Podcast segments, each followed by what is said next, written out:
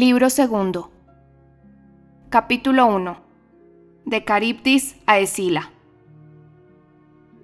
En enero anochece muy pronto. Las calles ya estaban oscuras cuando Gringoire salió del palacio. Aquella noche cerrada le gustó. No veía la hora de encontrar alguna calleja oscura y desierta para meditar con calma y para que el filósofo pusiera la primera cataplasma en la herida del poeta. La filosofía era, por lo demás, su único refugio, pues no sabía dónde ir. Después del estrepitoso fracaso de su tentativa teatral, no se atrevía a volver a la habitación que ocupaba en la calle Grenier-sur-Loire frente al Port-au-Fan, ya que había contado con lo que el preboste le iba a dar por su epitalamio, para pagarle a Maese Guillaume d'Auxire, recaudador del derecho de entrada de los animales de pata hendida de París, los seis meses de alquiler que le debía, es decir, 12 sueldos parisenses, 12 veces el valor de cuanto poseía en el mundo, calzas, camisa y bicoquete incluidos.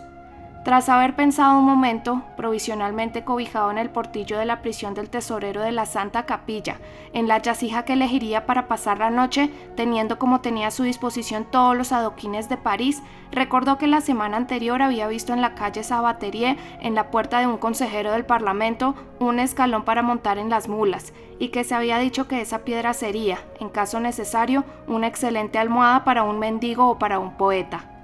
Dio gracias a la providencia por haberle dado esa buena idea, pero cuando se disponía a cruzar la plaza del palacio para adentrarse en el tortuoso laberinto de la Cité, donde serpentean todas esas viejas hermanas que son las calles Barillery, Biel Draperie, Sabaterie, Jubiler, etc., todavía hoy en pie con sus casas de nueve pisos, vio la procesión del Papa de los Locos que salía también del palacio y se dirigía a través del patio, con gran algazara, gran claridad de antorchas y su música hacia él, esta visión reavivó las heridas de su amor propio y huyó.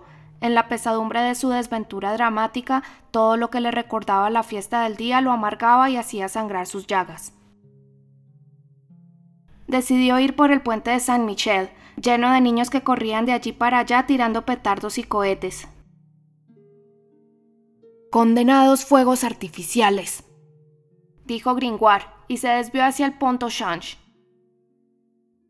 Habían colgado, en las casas situadas en la entrada del puente, tres banderas que representaban al rey, al delfín y a Margarita de Flandes, y seis banderolas donde estaban retratados el duque de Austria, el cardenal de Borbón, el señor de Beaujeu, doña Juana de Francia, el bastardo del Borbón y no sé quién más, todo iluminado con antorchas. La multitud estaba admirada. Afortunado pintor Jean Forbolt, dijo Gringoire, dejando escapar un profundo suspiro antes de dar la espalda a las banderas y banderolas. Una calle se abría ante él, le pareció tan oscura y solitaria que supuso que allí podría escapar de todo el bullicio y todo el resplandor de la fiesta. Se internó pues en ella. Al cabo de unos instantes su pie tropezó con un obstáculo, se tambaleó y cayó al suelo. Era el árbol de mayo, que los clérigos de la curia habían depositado por la mañana ante la puerta de un presidente del Parlamento, en honor a la solemnidad del día. Gringoire soportó heroicamente este nuevo encuentro, se levantó y fue hasta el borde del agua. Después de haber dejado tras de sí el torrejón civil y la torre criminal, y de haber seguido el gran muro de los jardines del rey por esa orilla sin empedrar donde el barro le llegaba hasta los tobillos, llegó al extremo occidental de la cité y se quedó un rato mirando el islote del barquero de vacas, desaparecido años después bajo el caballo de bronce del Pont Neuf. En la oscuridad, el islote aparecía ante sus ojos como una masa negra al otro lado del estrecho curso de agua blancuzca que lo separaba de él.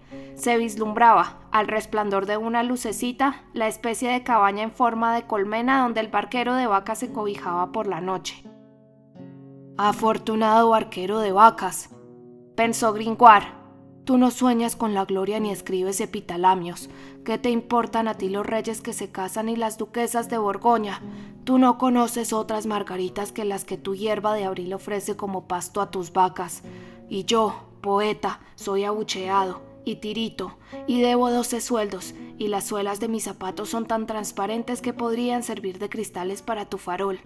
Gracias, barquero de vacas. Tu cabaña es un descanso para mi vista y me hace olvidar París. Fue despertado de su éxtasis casi lírico por un potente doble petardo de San Juan que explotó de repente en la bendita cabaña.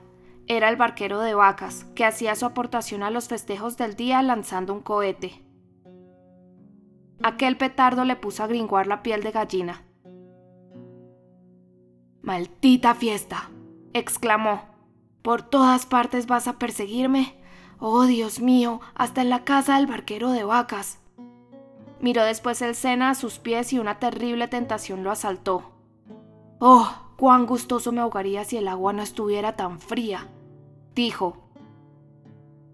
Tomó entonces una decisión desesperada, puesto que no podía librarse del Papa de los Locos, de las banderolas de Jean Forbolt, de los árboles de mayo, de los cohetes y los petardos. Lo que tenía que hacer era sumergirse audazmente en el corazón de la fiesta, y para ello ir a la plaza de Greve.